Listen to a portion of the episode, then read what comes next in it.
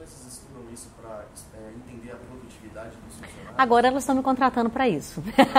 Porque elas já não, não conseguem mais saber por que, que depois de tanto MBA, tanta pós-graduação, tanto mestrado, ainda continua uma questão de produtividade. Então a gente estava conversando, eu e o Lucas, eu estava falando para ele que uma das coisas mais importantes que eu vejo nisso é que eu não apoio, por exemplo, o desenvolvimento de trabalhos para alta performance, né? Porque a alta performance é inversamente proporcional à saúde. Isso também é provado cientificamente, certo? O que eu apoio muito é você aumentar a produtividade da pessoa. Então, ela dentro daquilo que ela pode, ela vai ser extremamente produtiva e com saúde. Então, obviamente, isso aumenta a produtividade. Dentro disso, tá conhecer o cronótipo de cada funcionário. Eu não entendo ainda como as empresas contratam sem saber o cronótipo e botam numa, numa função que o cara não vai conseguir produzir. É tipo botar um peixe para subir em árvore, como eu estava falando para ele, entendeu? Então agora elas, elas começaram a entender que dentro de soft skills, que virou um jargão né, do mundo corporativo, existe a necessidade de conhecer a biologia de cada um, que isso é primordial para que as pessoas sejam felizes nos seus trabalhos. Né?